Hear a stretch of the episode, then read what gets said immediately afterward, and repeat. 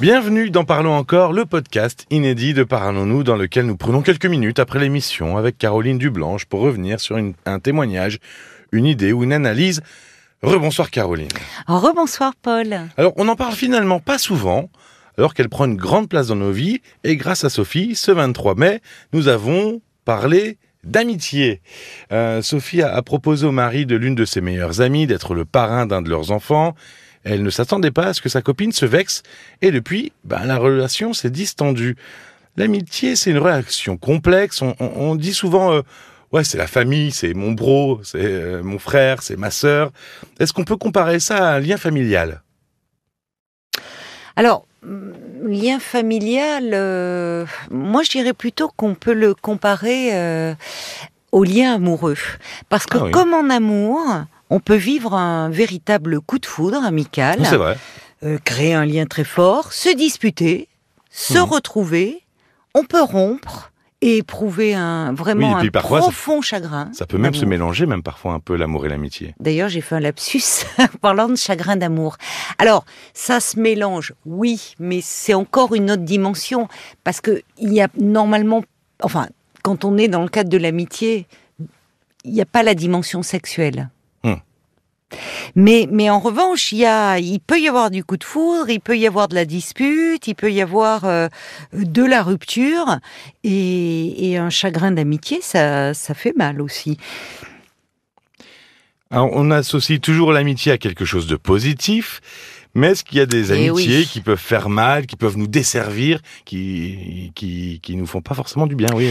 Ah, l'amitié, euh, on a tendance à, à l'associer, oui, à quelque chose d'un sentiment très pur. euh, euh, ça nous paraît éternel, mais comme dans tout sentiment humain, il peut y avoir de l'ambivalence. Et mais mais on est, c'est le parce que c'était lui, parce que c'était moi, écrivait euh, Montaigne pour décrire son attachement à la Boétie. Donc euh, bon, et pourtant, et pourtant, il y a euh, effectivement euh, des amitiés qui n'en sont pas. Euh, il faut être attentif à certains signes. Si par exemple on a le sentiment que l'on répond un peu constamment aux attentes de son ami, quitte à mettre les nôtres en sourdine.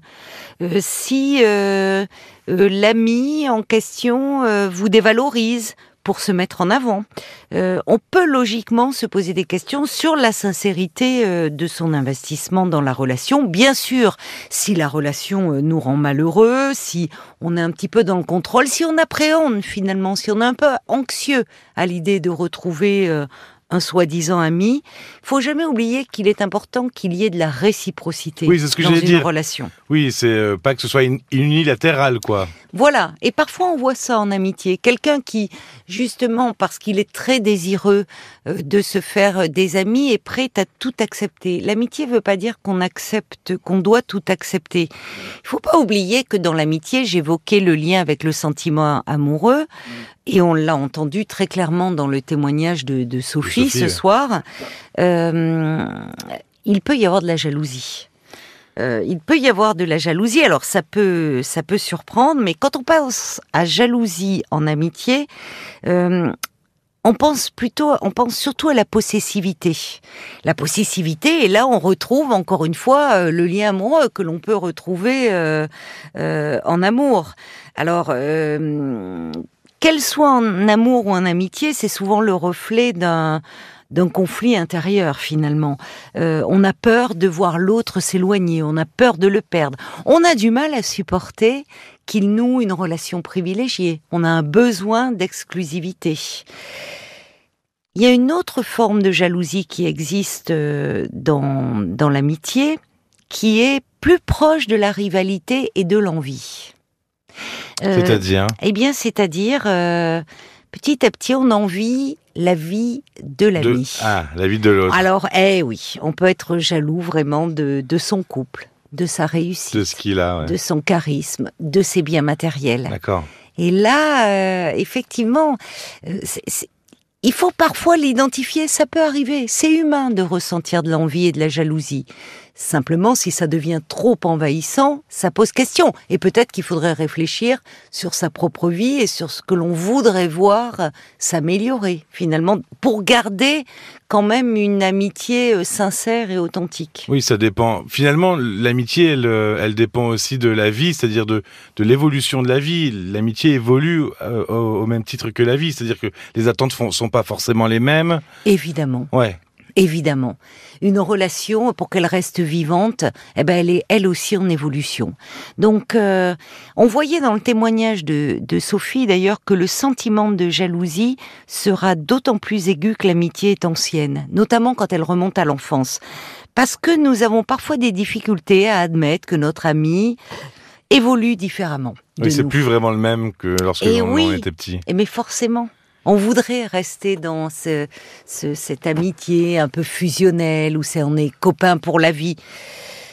Alors il faut il faut admettre et c'est toujours un petit peu douloureux. Sophie nous en parlait très bien, mais que parfois effectivement on évolue différemment, on prend des des des, des enfin des tournants, des choses.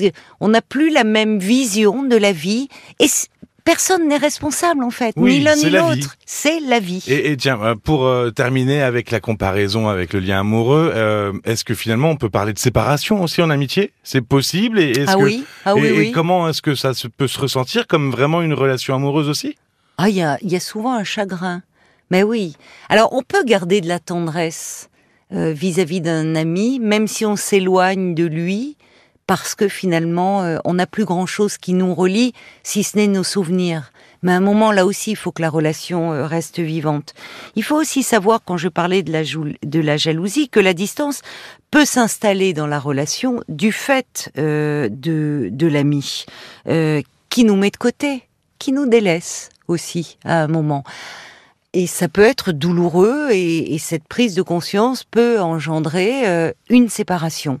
Oui, c'est toujours une relation, donc c'est pas unilatéral. Donc peut-être que lui a d'autres attentes, il a d'autres ambitions, d'autres choses à, vivre dans sa vie. Bien sûr. Et c'est pas forcément contre soi, mais euh, il a d'autres choses à s'occuper. D'autres choses à vivre, d'autres personnes, et, et que en amitié comme en amour, on peut être déçu par l'autre et on peut décevoir.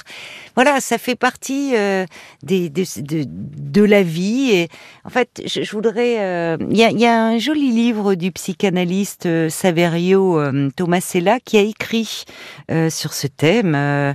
il est, son livre s'intitule Ces amitiés qui nous transforment. C'est paru aux éditions Erol et on voit qu'effectivement en amitié aussi, ben, il y a quelque chose de très complexe qui peut se jouer. Eh ben, merci Caroline. Merci à toi Paul. Vous pourrez retrouver euh, toutes ces histoires euh, de cette soirée sur rtl.fr ou sur votre smartphone à l'application RTL évidemment. Et puis n'hésitez pas à vous abonner pour recevoir tous les épisodes. On se retrouve très vite et bonne écoute. Parlons encore, le podcast.